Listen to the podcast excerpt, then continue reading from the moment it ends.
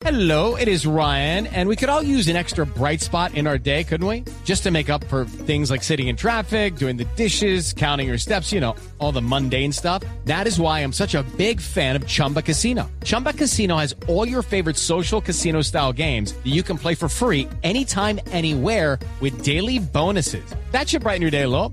Actually, a lot. So sign up now at chumbacasino.com. That's chumbacasino.com. No purchase necessary. BGW. Void were prohibited by law. See terms and conditions. 18 plus. Son las 8 de la noche. Aquí comienza Mesa Blue con Vanessa de la Torre.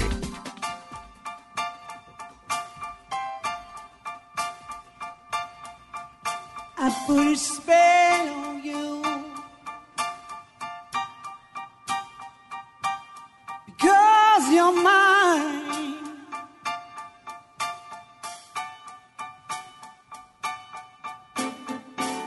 You better stop the things you do.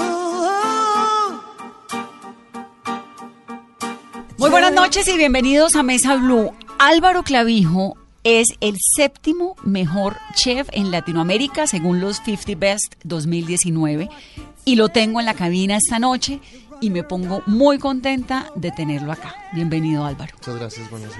El restaurante se llama El Chato, ¿no? Se llama El Chato. eh, sí, hace tres años existe. Es nuevo relativamente. Relativamente nuevo. Eh, abrimos en una- un primer sitio en Quinta Camacho eh, hace cuatro años. Duró un año ahí. Y nos pasamos hace tres años a la nueva ubicación, que es en la 65 con cuarta en Bogotá. Y ahora estamos. am, vamos a cumplir tres años en febrero en esta ubicación. Álvaro, esto de los 50 Best, ¿qué es exactamente? Los 50 mejores pues del mundo, ¿no? Pero ¿cómo, cómo lo discriminan? ¿Cómo es? Son 250 votantes, ah, 50 votantes son los 50 chefs de la lista, eh, 200 son incógnitos, entonces son 50 chefs que, que pues automáticamente por estar en la lista tienen derecho a votar por 10 O puestos. sea, usted votó.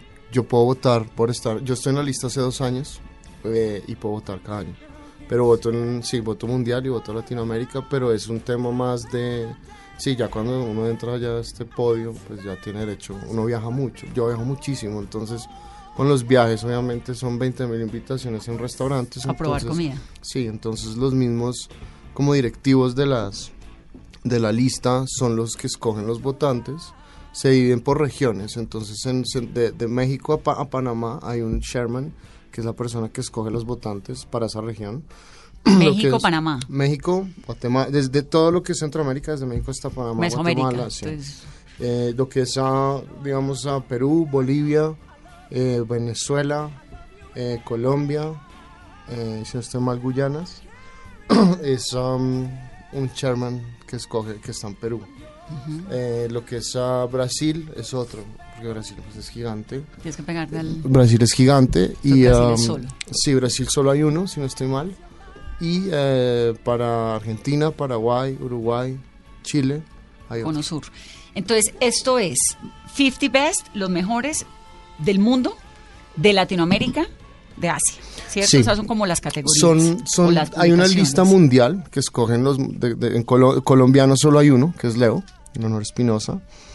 Eh, pero Leo pues lleva, no sé, Muchos años. muchos años. Sí, sí, sí. Eh, y nosotros um, llevamos pues en dos años en la lista Latinoamérica, eh, que solo escoge restaurantes desde México hasta Argentina, todo que es Centroamérica, Sudamérica y Asia, no sé muy bien cómo funcione, pero pues es algo muy parecido a lo que pasa acá.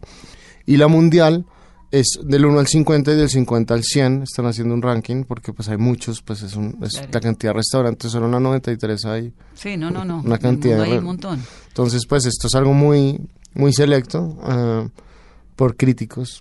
Y estos 200 otros votantes que no son los 50 chefs, ¿quiénes son? ¿Críticos de cocina y todo esto? ¿qué? Yo creo que son críticos, gente que viaja, gente que viaja mucho comiendo, gente que viaja, que tiene pues periodistas. Yo, yo me atrevería a decir que son periodistas porque si- si uno supiera pues no es tan, no sería tan divertido. Yo creo que no, yo creo que en general realmente la gente no, no sabe, muchos no se sabe quiénes son. Uno puede medio sospechar porque pues digamos que ahorita justamente estaba en Londres y un amigo mío se acaba de ganar la, su tercera estrella Michelin en Londres. ¿En y qué entonces restaurante? se llama Sketch, queda en, en, en Londres y um, en Covent Garden. Y el tipo me contaba como más o menos cómo era el tema de los críticos, porque me da muchísima curiosidad, porque en Colombia no hay Michelin. Claro. Entonces, am, pues me contaba cómo era el proceso y más o menos cómo los identificaban. Ellos llegan de sorpresa, se citan en el No restaurante. se sabe quién es, pero hay veces, idea. digamos, en, en, en, en Sudamérica solo hay en Brasil Michelin. Entonces, en, en Río de Janeiro y en Sao Paulo también, justamente cuando estaba, yo estuve hace un mes y estaba el inspector Michelin y era un poco divertido porque entre los restaurantes más o menos sabían quién era, porque es un poco predecible. Entonces, es el tipo que es español, que se viste así, que coge el cubierto así. Entonces, ya es como. ¿Qué pasa, que pasa desapercibido, pero tiene un letrero Pues, de Michelin sí, en la pues, es un brazo- sí, y se sienta solo, toma fotos de la comida, pues ya se vuelve medio, medio obvio. Entonces entre todos los restaurantes se empiezan a llamar y es como, ay, oiga, pilas que este puede ser un inspector. Entonces ahí se me dan cuenta. Pero en Latinoamérica sí es más complejo identificarlos. Y entonces, ¿a usted cómo lo cogieron? Es, es, yo creo que ha sido muy interesante. Yo creo que estado en el momento indicado en- en- cuando ha pasado cosas muy interesantes en Colombia. Los últimos tres años, básicamente desde que me pasé a la nueva ubicación, eh, eh, pues el Estado colombiano invirtió en 50 Best, en traer la lista acá a Colombia. Y pues eso automáticamente lo vuelve a un spotlight porque ya pues tenían que haber pasado por todos los restaurantes de Bogotá y yo creo que eso es básicamente una de las condiciones de- de invertir toda esta plata porque esto es traer críticos, traer eh, periodistas, traer es la publicidad que genera la lista y todo lo que genera la lista es, es Ah, pero impresionante. lo trae el Estado. En, en es- yo creo que este, eh, sí, eh, en este caso 50 Best yo creo que no, no, no, no hubo apoyo. Es, es- normalmente ellos van por países y cobran un fee por ir al país, por celebrar la fiesta ahí. Porque cuando la celebran en ese país, este año, pues que yo quedé primero, lo celebraron en Argentina. El año pasado fue en Colombia y dos años Colombia fue la sede. Y eso me ayudó muchísimo. Entonces, yo creo que eso ha sido pues una gran suerte también porque yo creo que todo el mundo pasó por mi restaurante, muchísimos chefs pasaron por mi restaurante. Y usted abrió el chato hace tres años con la esperanza de qué? Mire, yo volví a Colombia hace seis años, ¿Dónde estaba? yo estaba en Dinamarca, ¿Por qué en Dinamarca? está en un restaurante que se llama Noma, que en ese momento era considerado el mejor del mundo. Era como haciendo un internship. Ustedes hacen como uno. Yo hice, ahí ¿no? hice un internship, pero antes estaba en Nueva York trabajando Y en París. y en París. Yo, yo estudié escue- cocina en la escuela de hostelería Hoffman en Barcelona y, um, y ahí viajé a, a- a Francia. Francia duré seis años. ¿En dónde? ¿Haciendo qué? En, uh, empecé como lavando platos, lavando platos en un restaurante por necesidad de trabajo, porque quería, pues, porque vivir en París es carísimo. Mi mamá me dijo, no lo va a pagar apartamento y estudio y pues es- ayúdese, o sea, si quiere viajar, yo quería viajar estando en París con un tren y en 20 horas estaba en Praga, no sé, es era muy divertido, entonces yo, yo pues me puse a trabajar y mi- un amigo de mi Pero mamá... ya ahí había estudiado cocina en No, Barcelona. yo ¿o empecé lavando platos a los 16, 17 años en París. ¿Cuántos años tiene? Yo tengo 34. Ok. Entonces arranca primero, pero lo de Barcelona fue qué? Lo de Barcelona fue como medio escondidas de mi mamá, le digo la verdad. Antes. Sí, porque en esa época estudiar cocina era rarísimo.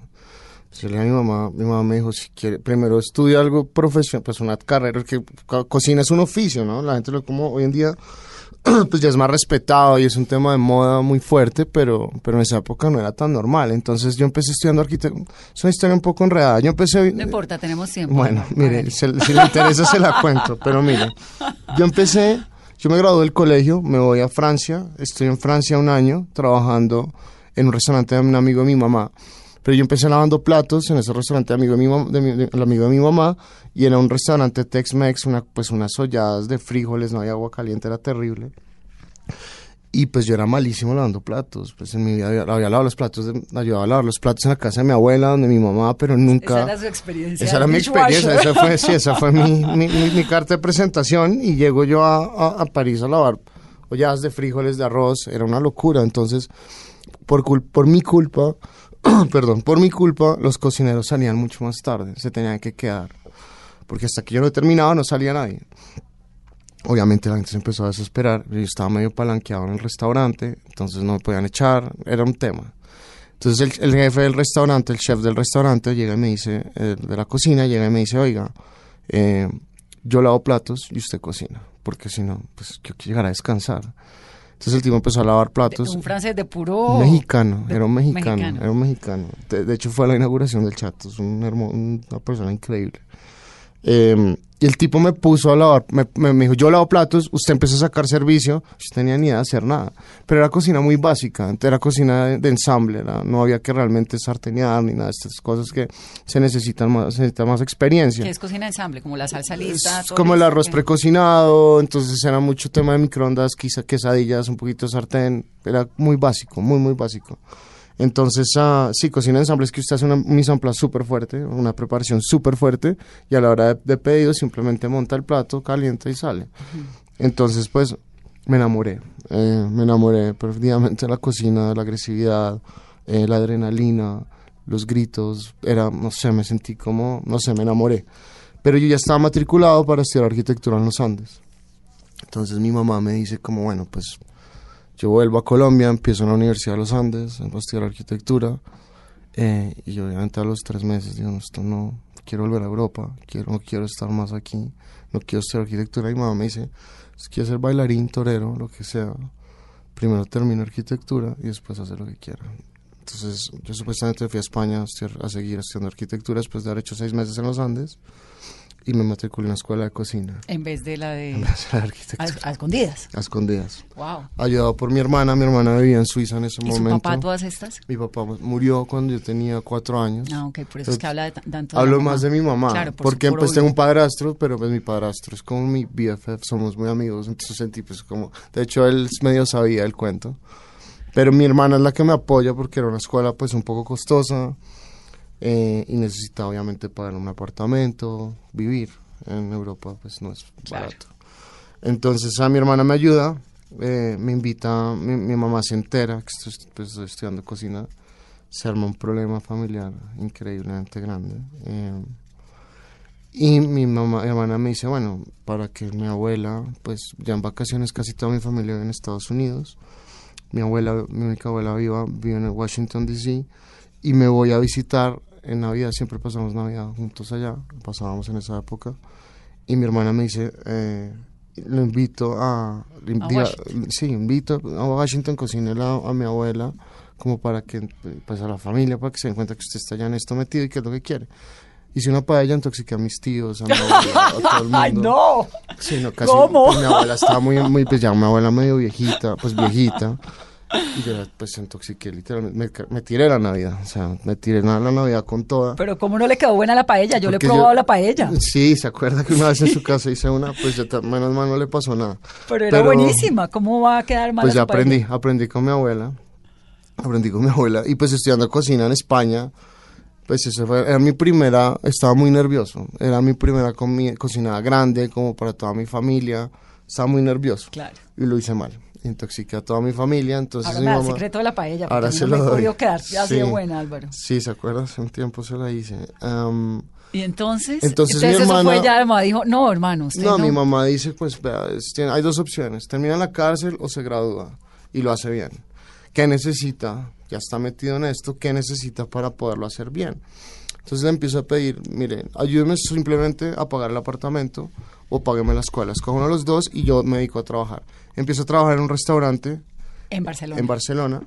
eh, eh, fue, era una época muy dura porque trabajaba en un restaurante sacando servicio por las tardes, estudiaba por las medianoches y hacía pasantías los fines de semana en restaurantes Michelin. Entonces fue una época muy fuerte, no tenía días libres, pero estaba muy obsesionado con el tema. Yo realmente siempre, sobre todo siendo suramericano, siendo colombiano, metiéndose usted en cocinas Michelin en esa época era muy extraño. En España era un poquito más normal porque en España pues hay muchos latinos, pero en Francia, de- después de, siempre de graduarme en- y hacer mis pasantías en Barcelona, siempre quise volver a Francia, tengo el idioma, pues hablo muy bien francés, eh, tenía el idioma, tenía contactos, París para mí Y era... la cocina francesa. Claro, pero La digamos... cocina francesa es como una obligación, ¿o no? Pero mire que pasa, ahí, ahí es algo muy interesante que la gente siempre me dice, como en esa época donde usted, cuando usted estaba en España, es la época que era más interesante estar en España, porque estaba el bully abierto, estaba Ferran Adrià de moda, todo el tema de la cocina molecular, pero yo no quería eso, yo quería, y eso yo creo que es algo que habla mucho de mi comida hoy en día, eh, yo siempre quise volver a Francia porque para mí tenía mucho más sentido en volver a lo básico, que es lo que usted dice, cocina francesa, empezar ollas de cobre, fuego, eso es lo que yo quería, no aparatos, bolsas, cosas pero pues yo quería empezar desde lo básico, quería trabajar. Entonces viajo otra vez, viajo de nuevo a, a- a París y en París empiezo a trabajar en un restaurante eh, como comí, lo más básico. Eh, y al mismo tiempo em- empiezo como a aplicar a restaurantes más, más importantes. Tengo la suerte que me aceptan en atelier- en el Bristol, fue el primero. Que hoy en ¿Cómo día hace uno para que lo acepten en el Bristol? Súper difícil. Entonces, Sí. Fue, sí, fue muy difícil y sobre todo el tema de hacer los papeles en esa época, imagínese. Pero Era muy difícil. ¿a, a que lo acepten a qué? ¿A hacer qué? ¿Como Pues ayudante? yo o empecé, hacer- yo empecé como, yo me regalé, yo me regalé, yo dije, yo vengo lo a las horas que ustedes quieran, cuando ustedes quieran. Pero como usted había 500 chicos, me imagino. una fila de gente Claro. interminable, porque además en esa época ese restaurante tenía dos estrellas Michelin y estaba a punto de ganarse la tercera. Entonces, obviamente, todo el mundo quería estar ahí. Y no solo colombianos, yo era el único colombiano, yo era el único latino en esa cocina. Todos eran franceses, todos los franceses querían estar ahí. Claro. ¿Y cómo entró? Poco suerte. Me paré ahí en la puerta hasta que me dejaron entrar, básicamente. Eh, y entré y a los tres meses me dieron papeles de trabajo. Ah, muy bien.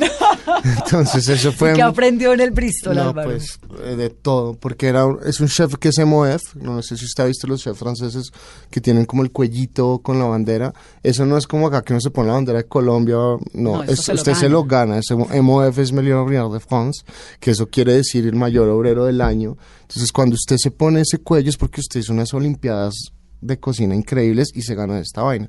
El chef de ese restaurante, los dos cabezas de ese restaurante tenían esa bandera. ¿Quiénes son los dos cabezas? Eric Frechon y Frank Leroy. ¿Y siguen siendo? Frank Leroy ya no está, porque Frank Leroy ya estaba muy viejito en esa época. Yo creo que él está como consultorías, pero ahora Eric Frechon es el head chef del restaurante. Y tiene todavía dos estrellas Michelin. Tiene tres. Tres. Cuando ¿Las yo estrellas entré son para el restaurante o para el chef? para el restaurante. para el restaurante. Sí, Ahora, pero- ¿qué aprendió allá? No, pues empecé, es que ahí viene el tema, ¿sabe? Yo era colombiano, todos los franceses querían trabajar, ahí, yo llego y le empiezo a quitar los trabajos a los franceses, pues esta gente empieza obviamente a flipar, este es pues, sudaca, o sea, mejor dicho, no sé, me amenazaron, eso fue tenaz, pero digamos que en mi cabeza siempre estuvo muy, yo estaba muy obsesionado con el tema porque usted es francés, alemán, colombiano, ecuatoriano, venezolano, eso es, eso no me hace diferente. Sí, en un mundo globalizado Yo- menos. Usted puede hacer exacto, yo en mi caso siempre usted puede hacer exacto, lo que usted hace lo puedo hacer yo, pero yo eh, siempre va por debajearlo uno demasiado fuerte y yo me obsesioné con eso.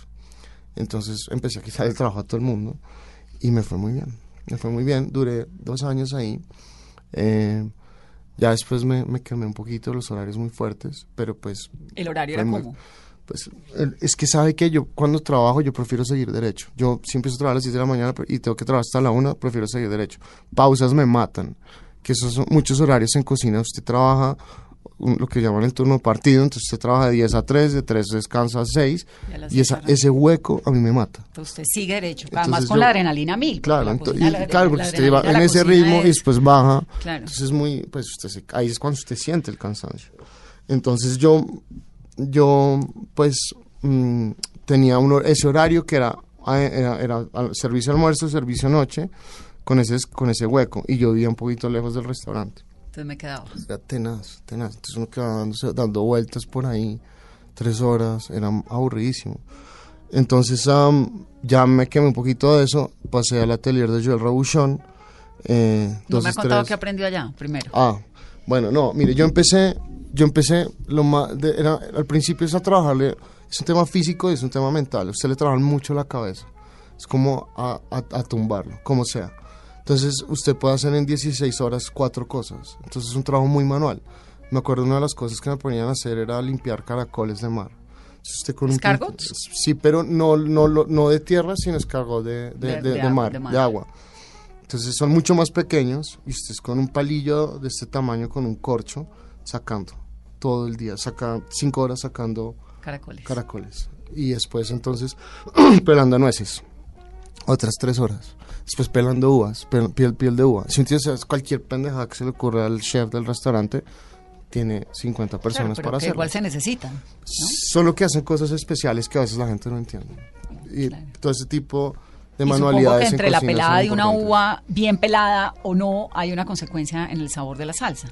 Totalmente. Y cuando usted va a un restaurante y paga lo que paga por comer en un restaurante así, Es porque pelaron bien la es uva. porque pelaron bien la uva. Y usted y la gente normalmente que va a este tipo de restaurantes lo, lo siente, ¿sabe? La gente lo, lo, lo aprecia. Y eso es lo que yo creo que hace la diferencia entre este tipo de restaurantes y muchos otros restaurantes. sí.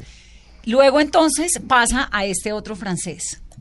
Claro, es que usted tiene bases de comida francesa, por eso es que es tan bueno, Álvaro. Pues mi comida sí, mi comida es muy... Escuela francesa escuela súper francesa. Es- Yo soy muy, muy de salsas, reducciones.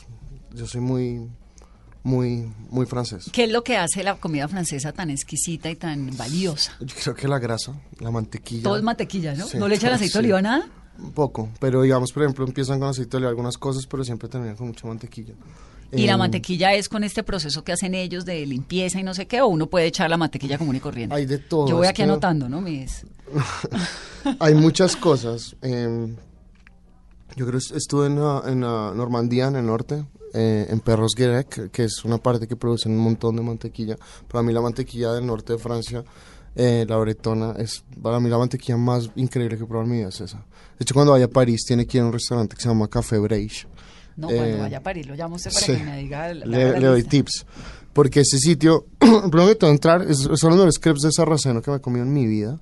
Y al lado, entrar ahí es bien difícil. Es una fila aburridísima, pero vale la pena. Yo nunca hago fila para ningún lado. Este es el único sitio en el mundo que le hago fila. Y al Para lado. ir a su restaurante hay que hacer fila, No, hay que hacer reserva. hay que hacer reserva. ¿Y la reserva está en cuántos, en cuánto Pues, tiempo hoy en en- día? Ahorita este, el almuerzo puede conseguir, pero en la noche sí es medio imposible. Difícil, Es ¿no? difícil. Sí. Bueno, y después de este programa menos. Pues esperemos.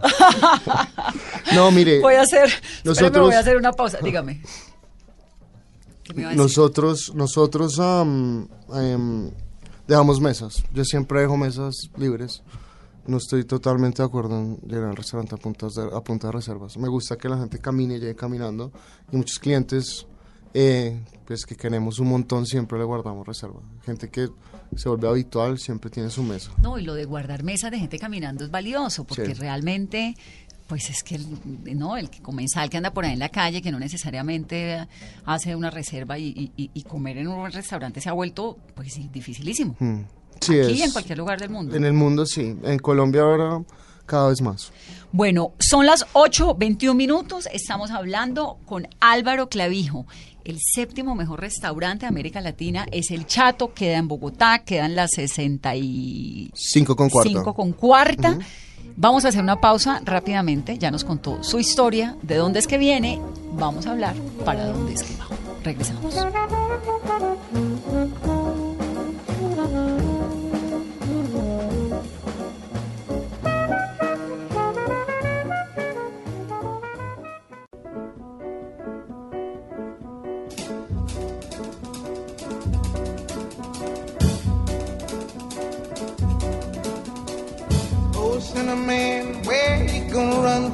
Continuamos en Mesa Blue. Estamos hablando de gastronomía con este super chef.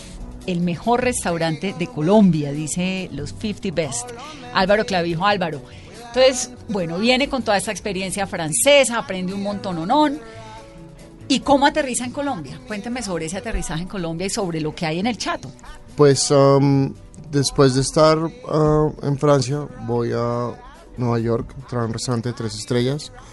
Después ¿Cómo hizo para entrar a un restaurante? Uno no puede ni, ni, ni- ni Es- entrar a comer, así es- quiera pagar la comida en un restaurante en Nueva York. ¿Cómo hizo usted para llegar una, a trabajar allá? Tenía una hoja de vida muy buena, por lo que había hecho en, Fra- en, en España y en, y En en- Francia. y Francia. Eh, apliqué a un restaurante que se llama French Laundry en Napa. eh, y me responden del hermano que se llama Per se. que Napa Valley, en California. En California. Y me responden del restaurante hermano de un chef que se llama Thomas Keller. Tiene varios restaurantes, pero él tiene dos, tres estrellas Michelin en Estados Unidos. Uno se llama French Laundry, que es un clásico en todos Estados Unidos, y abrió hace creo, unos 16 años ya, abrió per se. A los 6 años de abrir, 7 años de abrir, aplico y, y a, a a Napa y me responden de Nueva York, con papeles también muy de buenos. Y mm, O sea, usted realmente es una eminencia. eh, me ha ido muy bien, en ese sentido Claro. he sido, me ha ido muy bien. Eh, tengo una experiencia por fuera muy fuerte. Pero eso es una combinación de talento, suerte, pero de talento. Y eso no le pasa a la gente que no tiene talento. Yo creo ¿No? que es, no, mire, yo creo que el talento se empieza a probar cuando usted abre su sitio. De resto, usted puede ser una, una- una hormiga muy fuerte de trabajo, ¿sabes? Usted, yo, yo era muy, muy buen trabajador, me encantaba trabajar. Me encanta, soy un obsesionado del trabajo. Entonces, em, yo creo que eso es lo que realmente marcó la diferencia, ¿sabes? Si yo entraba a las 8 de la mañana, llegaba a las 6. Si me iba a la 1 de la mañana, salía a las 3. ¿Qué es lo que le gusta de la cocina? El olor, la textura, aprender, el fuego. aprender. Es, es, mm, es- soy adicto a los problemas y la cocina todos los días hay 20 minutos. Yo creo que eso es una de las cosas que más, más me entretienen. Si no hubiera problemas, se lo juro, me aburriría. Y esa es mi vuelta a Colombia. Póngame un problema de cocina ayer. Uf, no, yo no tuve uno, tuve varios, pero el primero que se me viene a la cabeza fue eh, que llegó una clienta que vende, vende, eh, sal y cumpleaños eh, y llegó eh, y trajo un ponque de, de una marca ahí que no me acuerdo y se me cayó. Me dijo, súbame, súbamelo, pártamelo para el cumpleaños de, de, de mi hija. Y es mi proveedor. Se- Es mi proveedor de sal. No, eso no se imagina la pena. Y se me cayó.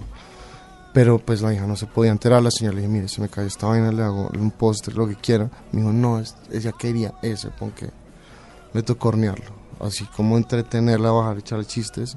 Que yo no soy muy bueno bajando a hablar con la gente, pero en este caso me tocó. Hacer ese mismo postre. Y hacer una- un ponque como en 20 minutos. Y la gente debe ser un poco de todo, ¿no? Pues es que en, en mi cocina, sí, en mi cocina yo roto, todo el mundo hace de todo. Yo, yo, digamos que algo que he descubierto que me gusta un montón y yo cuando cumpla 40 años voy a salir del closet y voy a decir, soy pastelero porque me encanta la pastelería. Sí. Y nunca me ha gustado, nunca me ha gustado cuando estudié cocina, solo el enfoque que tuve en el Cordon Bleu, porque también hice en Cordon Bleu en París y en eh, Hoffman, en Barcelona, solo fue sal. No hice, no hice em, pastelería. Y cuando abrí el restaurante, eh, me tocó hacer, me tocaba a mí hacer todo. Y descubrí, empecé a descubrir que lo- la pastelería me encanta. Y, y los postres del chato gustan un montón. Mm. Bueno, entonces lo que le gusta a la cocina es que hay problemas todo el día y que todo el tiempo lo puede solucionar. ¿Cuál es el misticismo que hay en torno al cordón blue? ¿Por qué es que es tan famoso? El Cordon Bleu es una escuela muy vieja. eh, y salió pues esta señora Julia Child. La volvió súper famosa. Pero realmente, sinceramente, no es para mí la mejor escuela de gastronomía. No ¿Cuál lo es?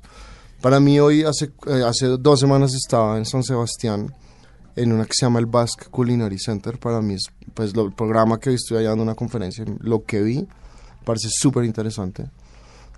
que- el programa que tienen. Es muy completo. Eh, pero la mía es muy buena también. Lo que pasa es que es un tema también de medio moda, esta es medio nueva. Pero yo creo que las mejores del mundo puede estar una que se llama el CIA, que es el Culinary Institute of America, ¿Que quedan dónde? ¿En New York? en uh, Upstate New York. Es, yo creo que es como, es de las mejores. El programa es súper interesante. ¿Y lo reciben a uno a esta edad o tiene que ser jovencito? Cordon Bleu la recibe en cualquier edad. Eh, las escuelas, estas escuelas que tienen un enfoque mucho más profesional. eh, ¿Qué carrera? que es ¿Cuánto carrera. dura? Eh, depende. Depende de si es, si quiere incluir pastelería, hostelería, todo No, un lo programa. es saladito.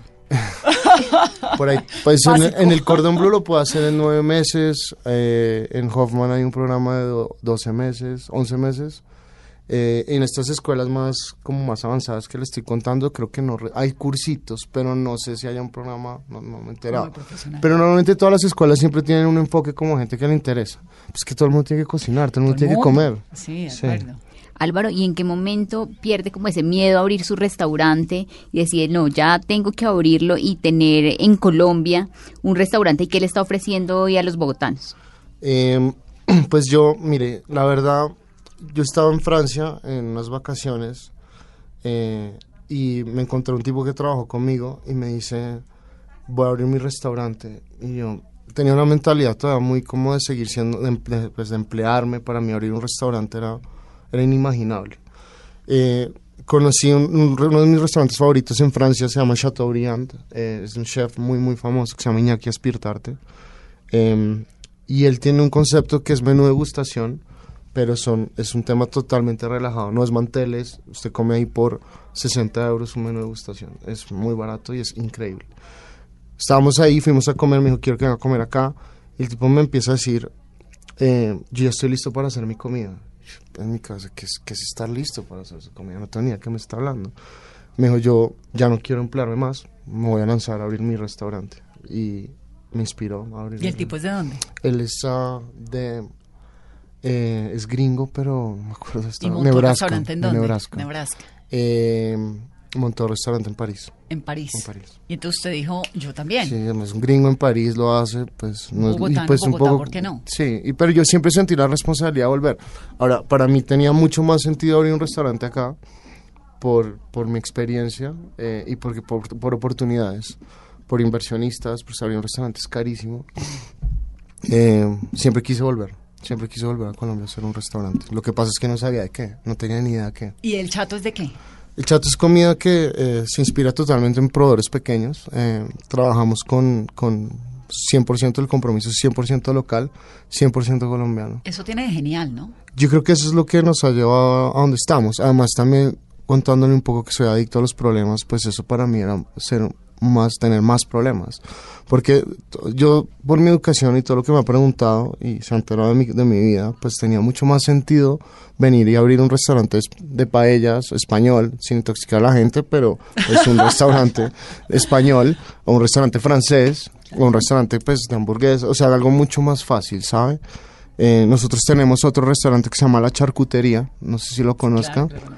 Eh, y ese restaurante, pues es un restaurante que es comercial, que es un restaurante que es para todos los días, pero yo no había invertido toda mi vida en estos restaurantes, trabajando todas estas horas para venir a hacer hamburguesas. Yo dije, pues quiero algo más interesante y no quería hacer paella, sino quería hacer un beef bourguignon, no quería venir a hacer comida francesa.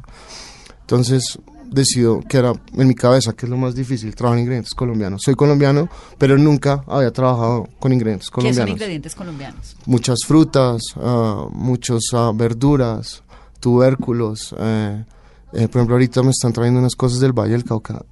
in- usted no se imagina. ¿Qué, qué qué Son unas mazorcas eh, de este tamaño, son como unos 10 centímetros, que se ha vuelto un plato que no he podido mover. Eh, de la carta. Es- nosotros estamos tratando de cocinar muy vegetal porque los vegetales que nos mandan, zanahorias, unas zanahorias de colores, unas remolachas de colores, es- esta tierra crece unas cosas que usted no se imagina.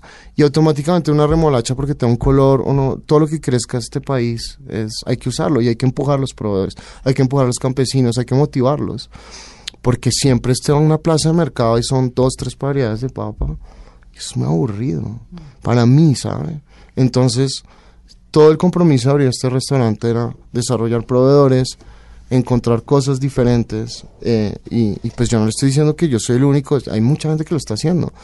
Lo que pasa es que otra vez como usted empezó a preguntar cosas desde que empezamos esto, esta entrevista, Que está divertida. yo ¿no? está muy ¿O está divertida. No porque no, no, no, porque porque ¿Quiere realmente que le ponga un problema? está Porque- muy redonda, está muy redonda y me gusta porque la verdad me, me interesa porque me parece interesante y ojalá nadie se aburra viéndola porque sí, sí está muy redondo en lo que estamos hablando. Nosotros em, no somos los primeros en hacer esto. Eh, hay mucha gente como Minimal, ah, Salvo Patria, Leo, incluso. Leo, Leo, Harry. Hay mucha gente haciendo muchas cosas. Harry que está trayendo un montón de cosas. Exacto, también. entonces Y hay todo el como enfoque- Además, una onda de, de- que me parece valiosísima, que es sí, como de rescatar y de, y de poner en, en- en la primera línea de la del consumo nacional productos nuestros, ¿no? Es que tiene Los todo el de sentido. Sé dónde, el putumayo, los palmitos, todo eso. Exacto, todas esas cosas. Y, y- y yo creo que poner eso en una mesa se ha vuelto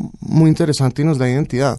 Yo creo que muchas, nosotros tenemos que, nosotros somos más que arepa, nosotros somos más que bandeja paisa, nosotros somos más que ajiaco. ¿Cuál es el plato típico colombiano por excelencia? Eh, uf, yo amo el ajiaco. Siempre que viene algún chef, yo traigo muchos chefs de todo el mundo a cocinar en mi restaurante.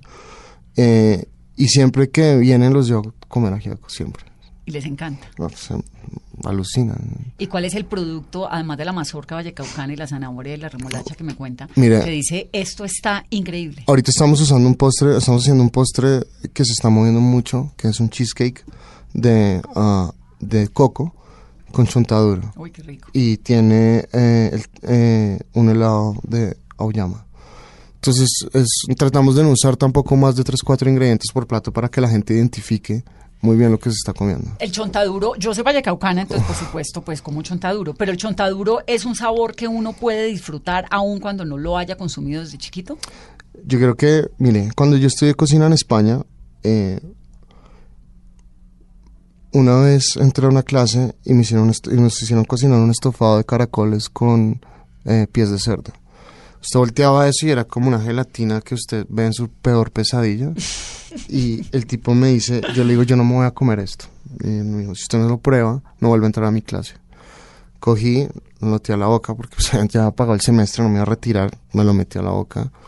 Eh, se me abrieron los ojos, usted no se imagina. Era in- increíble el sabor, increíble. Pata de cerdo con... Con caracol. Eso sí era escargot de tierra, no De era de mar. Y ah, el tipo me dice una cosa, mientras que me lo metía a la boca, mientras que veía cómo lo disfrutaba, me decía, no hay un ingrediente eh, malo ni feo, sino mal cocinado o mal preparado. Y eso me cambió absolutamente toda mi perspectiva, porque yo en mi casa, yo no le voy a decir mentiras, yo no cocino, yo no estoy cocina porque mi abuela me enseñó a hacer a borrar, no, yo, en mi casa mi mamá no sabe hacer un tinto, me va a matar por lo que estoy diciendo, pero pero pues mi abuela, o sea, mi abuela era la única medio cocinada, pero mi familia no son de ¿Y entonces ¿De cocineros. dónde sale cocinero? Mi padrastro es ah, franco marroquí eh, y él cocinaba en la casa a veces, le- porque no le gustaba cocinar, no le gustaba mucho, pues estaba muy aburrido de la dieta colombiana, entonces cocinaba y esos sabores, pues un poco lo que me pasó en España ya me había pasado más joven. Entonces siempre hubo un interés, pero nunca hubo unas como un propósito un- o algo muy definido de meterme 100% en la cocina. Álvaro, en el chato hay, por ejemplo, mollejas con yogur de coco y papa quemada, tamal de coca y coco, trucha con yogur y chuguas. Eh, ¿Cómo definen esos platos? Que son las chuguas. No, ese- las chuvas las usábamos en otra cosa, pero las chuvas son tubérculos, pero digamos... Tubérculo eh, como un primo de la papa. es- cuenta con una papa, las chiquitos. papas moraditas, chiquiticas como que usted ha portado, que es- entonces usted siempre ve en las plazas un, eh, el, el, el, el cubio, que es el que es como una zanahoria pequeña, pero más como, como con unas vetas negras, y siempre al lado con unas papitas moradas, esas son chuvas. Eh, en una época estábamos, es que yo, digamos, cojo, precisamente por los problemas, yo cojo las chuvas y las ahumo, las deshidrato y las rayo. No las cocino directamente. Yo tengo, a mí me gusta mucho intervenir los productos y hacerle muchas cosas para entenderlos bien.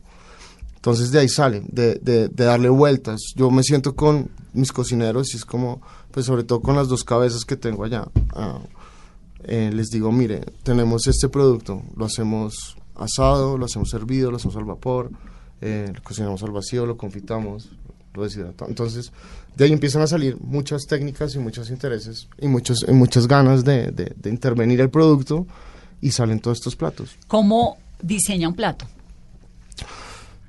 Yo creo que eso es, es algo que ahí es, de pronto no, no quiero sonar, sonar arrogante, pero de la manera, yo creo que algo que sí tengo muy bueno es eso, ¿sabes? Yo creo que en eso sí tengo talento.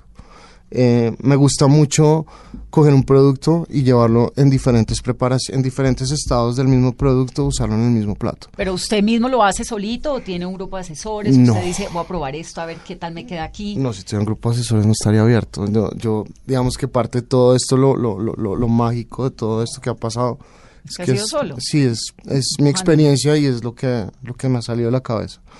Pero sí, yo no me las sé todas, ¿me entiendes? O sea, yo, por ejemplo, pues cojo a mis dos cabezas del restaurante y somos como, bueno, probemos y le damos vueltas, pero claramente siempre, pues la palabra final siempre ha sido la mía. Eh, uno de mis socios, eh, que es el arquitecto del restaurante, es, como- es un comelón.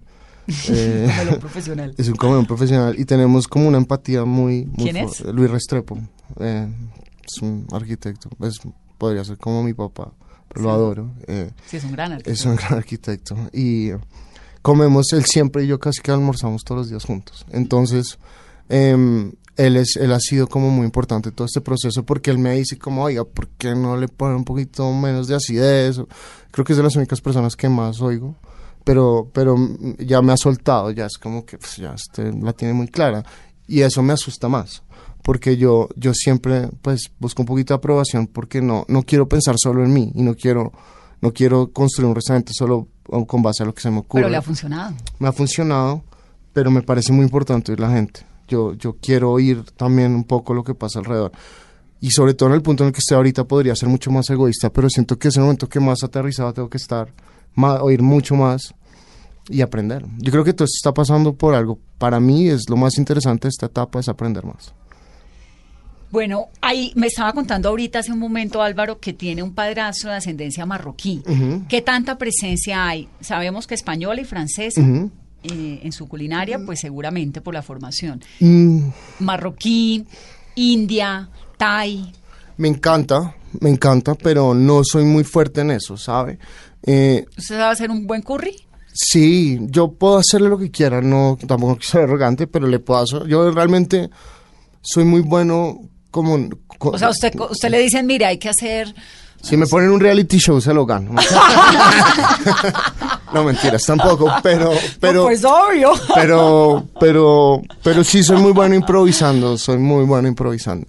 Y de hecho me gusta, me gusta mucho ir, ver, yo cuando viajo, yo viajo muchísimo y cuando ¿Viaja viajo... a dónde? ¿Y a qué? A todos lados. ¿A cocinar, a comer, a probar? Cocinar, cocinar y siempre viajo, trato de viajar una vez al año a Nueva York, París, eh, porque pues fue donde me crié, en, en gastronomía y, y viajo mucho a comer, me gusta Pero, mucho eso- pero comer. esos viajes son, voy a restaurantes a probar o, a- o- hay como un, ustedes tienen como un club de, de chefs en el mundo. ¿Cómo No, mire, eso? yo creo Es que me una preocupa, secta, ¿o estoy sinceramente muy angustiado por la universidad de mi hija porque estoy gastando toda mi plata en comer y tengo que empezar a controlarme. No, me, no, no porque sea un gordo, no creo que no sea un gordazo, pero sí, digamos que todas, me gusta mucho ir a comer. Pero su hija tiene cuántos Eh, años. Ya tiene cinco, pero ya con Todavía esos le- colegios. Le, alca- es le como- alcanza un poquito todavía a No, ahorrar para la ya, universidad. ya con el colegio estoy asustadísimo. Vamos a ver. Rafaela. Rafael, usted la conoce. Sí. Álvaro, y, y cuéntame entonces cómo es esto de los, de los, o sea, ¿usted va a un restaurante como cualquier comensal o hay unos amigos chefs que, No, yo voy, hay unos, hay muchos que tengo amigos, muchos me invitan, eh, sobre todo en Latinoamérica, en Fran- he hecho muchos amigos en Latinoamérica, pero en Francia tengo muchos y casi siempre, pues afortunadamente no me cobran, eh, me invitan.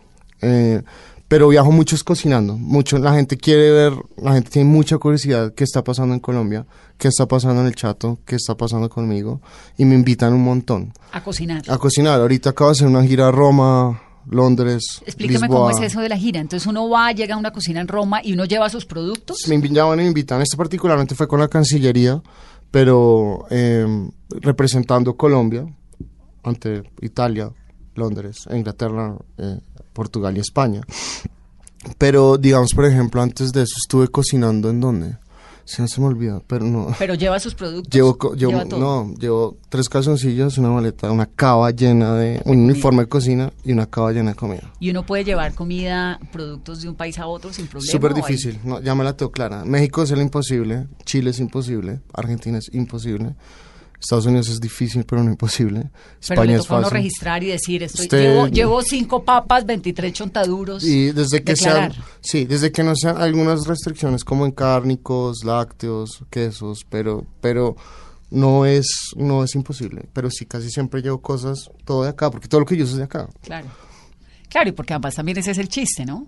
Sí, no, pues yo ir a, Colom- no, a Francia a cocinar francés, pues no. Entonces, Claro. entonces casi todo lo que uso lo llevo, pero he aprendido un montón, entonces llevo muchos procesados, empacado al vacío, todo súper bien rotulado, una lista de lo que llevo. Maravillosa Mm. la vida de un chef. Pues pareciera que sí, pero no, viajar es así, ese ritmo es duro. Porque mm, meto usted en un avión 11 horas, al otro día cocine para 120 personas y después al otro día vuelvas. Es que, porque son muchos viajes, yo viajo 3, 4 veces por mes a diferentes países. montón. Es mucho. De la comida latinoamericana, la peruana tiene pues obviamente la fama, ¿no? La argentina con su carne, lo mexicano que es exquisito. ¿Cuál le gusta? Pues am, yo creo que cada uno tiene algo muy especial, pero digamos que me haya sorprendido en Latinoamérica en particular, México siempre sorprende. Sí, es que México. México siempre, Pero además siempre. con todo, México siempre Sí, es con todo. México es- y además varía tanto hasta en la misma ciudad de México por colonias, todo varía tanto, es, es, es muy increíble. Y son muy orgullosos de sus productos. que Demasiado, no- que eso es lo que a mí me encantaría que pasara acá. Yo creo que es- está pasando, pero bueno, pues Perú obviamente, pero que me ha sorprendido que no esté en el mapa Ecuador. Ah, sí. Eh, que me ha sorprendido que no esté en el mapa Ah, Costa Rica. Costa Rica. Em, ¿Qué hay en Costa Rica rico? Pues la comida de mar al norte es muy buena. Y unos productos de mar súper interesantes. ¿Y Ecuador? Ecuador. Porque uno piensa en Ecuador como una comida muy andina. Ecuador tiene, es súper andino, pero digamos, tiene un tema callejero de street food súper fuerte. ¿Cómo qué? ¿Qué hay rico? Ah, algo que se nos parezca a nosotros en los lapingachos, ¿Qué que son son, qué? son como unos- unas arepitas de papa y le ponen cerdo encima, como una lechona, pero una lechona no, no tiene arroz, sino es más los pedazos de cerdos desmechados. Delicioso. Es, quiero comprar un ticket el fin de semana para ir a comer, eso es demasiado bueno. Bueno, por ahora me quedo la lechona. Eh, sí, que más Chile me pareció súper que tiene cosas, ah, es de buscar, ¿sabe? Pero yo, digamos que siempre una recomendación, así usted no sea cocinero, yo creo que la gente siempre nunca tiene en el mapa una plaza de mercado. Siempre, yo No, siempre. eso sí es el que yo soy yo creo re que sí. No, pero total, me conozco Bueno. todas las plazas de mercado. Puede Bueno. que no conozca las ciudades, pero las plazas Eso sí. es súper importante, ¿no me Importantísimo, porque es que es el medidor de la sociedad, de la gente, de lo que comen, Usted- de lo claro, que usted hacen. se- mi- y vaya temprano y mire cómo se mueve. Yo, me- yo siempre voy temprano, me siento y miro cómo se mueve. Dígame una plaza de América Latina que le guste, las mexicanas, obvio. Sí, México es increíble, pero sí que me guste. mm, en la de Chile estaba interesante, la de Santiago estaba La, interesante. la acuerdo de pescado, Eh, no, la que es toda la de verduras, tiene cositas chéveres. Y en eh, Bogotá, en Colombia. Uy, en Bogotá, eh, yo creo, pues yo voy mucho, por por cercanía a- al 7 de agosto, Sí, pero, pero pues para lo que más un sí, clásico. para lo quemado, está muy bien. y la de la perseverancia es muy interesante. Que además la arreglaron La arreglaron. Sí, ¿no? comer, ¿sabe? Y Comer ahí. Comer está buenísimo. Comer ahí está tiene buenísimo, sí. La fritanga Sí. está esplendorosa. Pero nuestros pro- nuestros productos, eh, pues no vienen de plazas, vienen más de proveedores de afuera. ¿Cómo los pequeños. consigue? Todo ha sido también como contactos con amigos, gente que ha llegado, he visto, viajado. Eh, ahorita, por ejemplo, estamos usando vainilla del Chocó. Eh, Wow. Entonces... Pero um, la, el amigo le dicen, mire, me encontré un perejil en tal sitio. No, mire, por ejemplo, ¿Cómo funciona no, eso? nosotros cuando, cuando yo empecé el chato, precisamente por lo que contaba que yo no conocía, yo soy colombiano, pero no conozco muchas cosas. Empecé por Chuachi, empecé por La Calera, porque muchas cosas que se ven, sobre todo sobre la vía a Chuachi y la vía a La Calera, son muchas cosas que yo veía en Dinamarca eh, que eran súper valiosas. Y acá crecen ¿Cómo qué? Diente de león, eh, campuchinas, muchas hierbas. Hay un tema aromático. ¿Sabe qué plaza es increíble? Eh, la de las La, hierbas. las de- hierbas, sí. San, la Pedro, hierbas. San Pedro Mendoza. Es una vaina que usted dice, esa gente, y además es un parche esa plaza, es increíble. Entonces, hay muchas cosas que abre a yo las con la- de la mañana, además. Sí, y es de noche, la gente después se pone a tomar y esa gente es feliz. Es increíble ese sitio. Y muchas cosas que, por ejemplo, en, en Cali, eh, eh, las La Alameda. verdolagas, la Alameda es una plaza alucinante. Increíble. Hay un puesto de una señora en la Alameda que tiene unas cosas, las piñuelas, o sea, unas cosas que uno ve que dice, wow. Entonces, cuando yo llego La a Col- rellena de Carolina en la Alameda. eso es una vaina increíble. O lo Increíble. que tal la cambucha del baño, o sea, usted Esa no la he probado, ¿cuál No, la cuando si baño? usted tiene si usted va a la plaza, si usted va a la Alameda tiene que hacer pipí. ¡Ah, y cuando, hace- baño! y cuando vaya, vaya- usted hay una señora, la señora que le cobra la entrada al baño, tiene una vaina de cambucha, una cosa así. Es poco raro que esté en el baño, Esa no la sabía, qué pero bueno. usted entra y ve esa vaina y usted ve todos esos bichos, pero eso es una El proceso de la kombucha. Los tiene ahí, la tiene el ahí. baño? la- no, pues la tiene La donde cobra. o sea, es una ventanita y la señora tiene una vaina así de kombucha. Donde Es- cobra el papel higiénico. y es Ah, deliciosa. sí, Gran es- dato. pero eso es, unas, eso es lo lindo, ¿sabes? Eso es lo que, lo que usted decía, las plazas de mercados, usted lo ve ahí, ¿sabe? ¿Dónde más?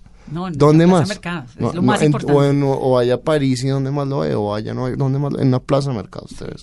Entonces, comienza entre Bogotá, Chuachi, Bogotá, La Calera, a encontrarse estas hierbas y esto. Y empiezo a encontrar proveedores y empiezo a encontrar y... y- ¿Proveedores es qué? ¿Un campesino? De verdad, no, mire, por por ejemplo, particularmente hay una señora que se, que se llama María del Carmen Correa, ella tiene una finca que se llama La Lomita. Eso es un poquito antes de la pradera de Potosí, y ella eh, empieza a... um, ella me la, la conocí porque por un amigo, y ella empieza a sembrar una cantidad de cosas. Y empezamos a comprarle kale para la charcutería, y ella me empieza a decir, oiga, em, sembremos más cosas, yo no sé qué, y me empieza a mostrar una cantidad de cosas que tiene y entender muy bien el origen de todos los productos, era súper importante para nosotros. Entonces, eh, nos damos cuenta que, yo me doy cuenta que hay una variedad más fuerte de la que yo creía que encontraba en las plazas.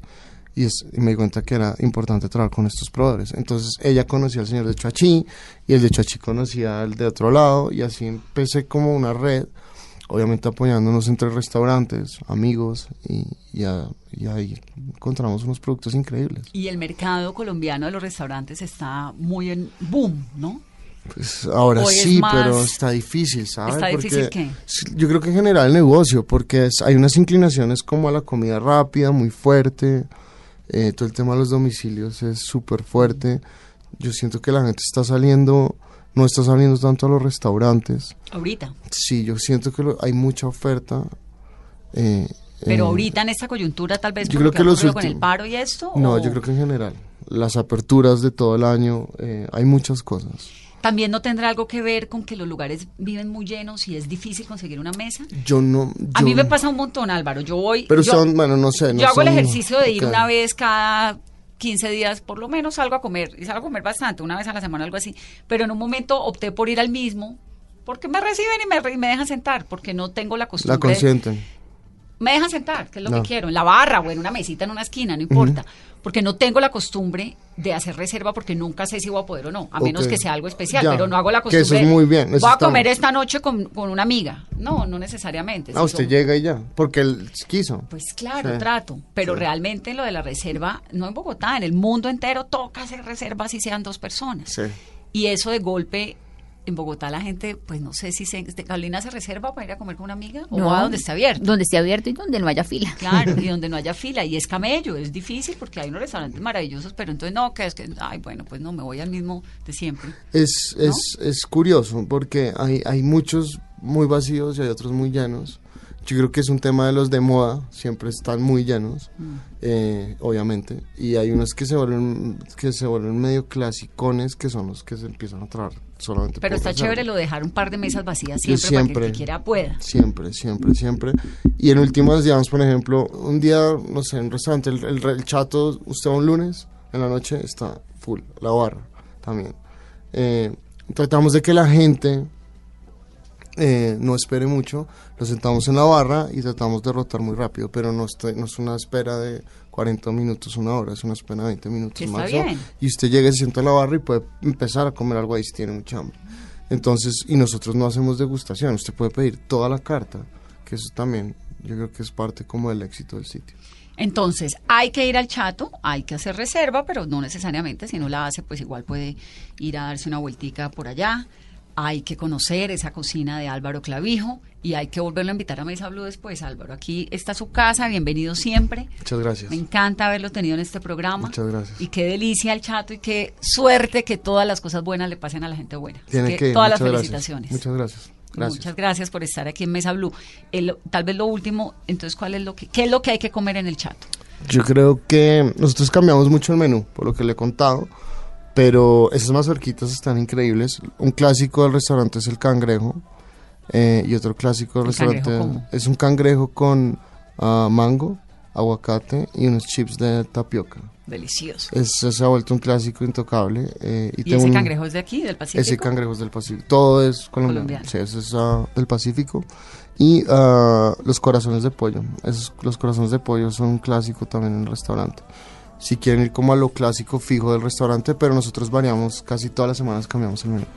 Bueno, pues el restaurante se llama El Chato y él es el chef Álvaro Clavijo. Ustedes muchas gracias por estar en Mesa